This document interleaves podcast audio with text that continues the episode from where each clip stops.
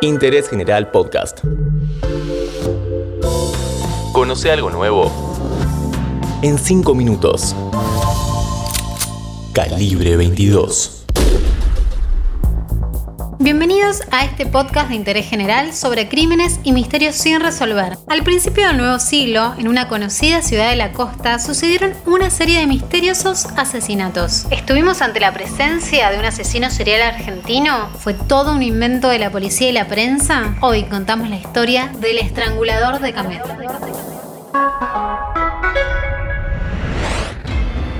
Entre el año 2000 y 2004 sucedieron una serie de casos realmente singulares en un barrio del norte de Mar del Plata. Cinco mujeres fueron asesinadas, violadas y estranguladas con un aspecto en el rostro que hacía parecer que estaban sonriendo. El criminal dejaba una firma más, una prenda de ropa tapándoles la boca.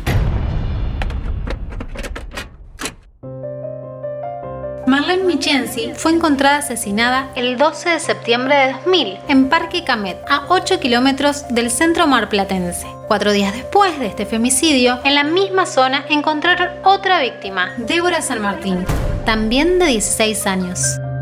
Las dos medían lo mismo y habían ido a pasear al centro antes de ser secuestradas. Mariana Vázquez sufrió el mismo destino el 27 de noviembre de ese año. La estrangularon en su casa de Camet. Dos meses después, en enero de 2001, mataron a Ana Claudia Renovel, de 34 años. María Leticia Filosi, la quinta víctima, de 17 años, fue hallada el 10 de mayo de 2004. La investigación se enfocó en la nocturnidad y arrojó dos nombres, Fernando Spotter y Sergio Molina. El servicio de huellas genéticas de la UBA hizo las comparaciones de ADN y ambos dieron positivo. Pese a que se declaraban inocentes, tuvieron que enfrentar a tres jueces. Sin embargo, algo sucedería que cambiaría todo. En el debate, Nicolás confesó que la noche anterior tuvo relaciones sexuales con su novia y eyaculó. Luego de esto, inmediatamente los jueces ordenaron una prueba de ADN y al salir Nicolás como aportante, la prueba contra los acusados se desvaneció. La policía no sabía si se trataba de un único asesino o eran cinco criminales distintos. Hubo dos hombres acusados, pero en un primer juicio fueron absueltos porque los jueces consideraron que las pruebas de ADN estaban mal hechas. En 2014 se ordenó un segundo juicio, pero uno de los imputados fue asesinado antes. Además de los dos acusados que llegaron a la instancia de juicio, fueron detenidos un cuidacoche, un guardavidas y se sospechó de un payaso que trabajaba en la peatonal San Martín. Ninguno de ellos era el culpable.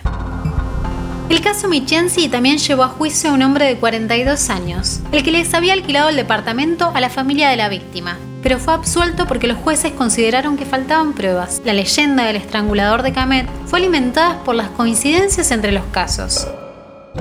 Eran víctimas del mismo rango etario, físicamente parecidas, los hechos ocurrieron en la misma zona, la forma de matar con asfixia mecánica, los objetos en la boca de la víctima, el desgarramiento de la ropa y la violación con abandono del cuerpo.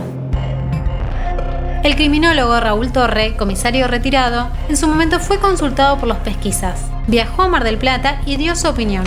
Es muy probable que se trate de un solo criminal, a excepción del caso de Mariana Vázquez, quien murió intoxicada por un escape de gas. El resto pudo haber sido obra de un solo asesino, que se las llevaba, las violaba, las estrangulaba y las tiraba en.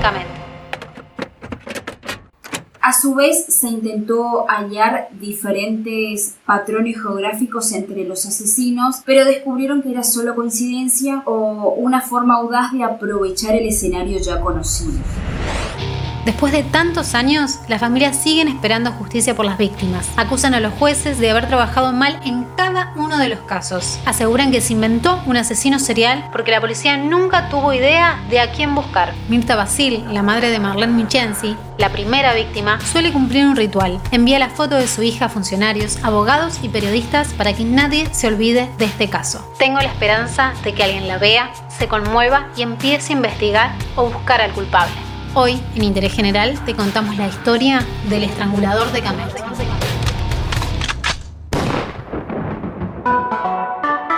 Interés General Podcast.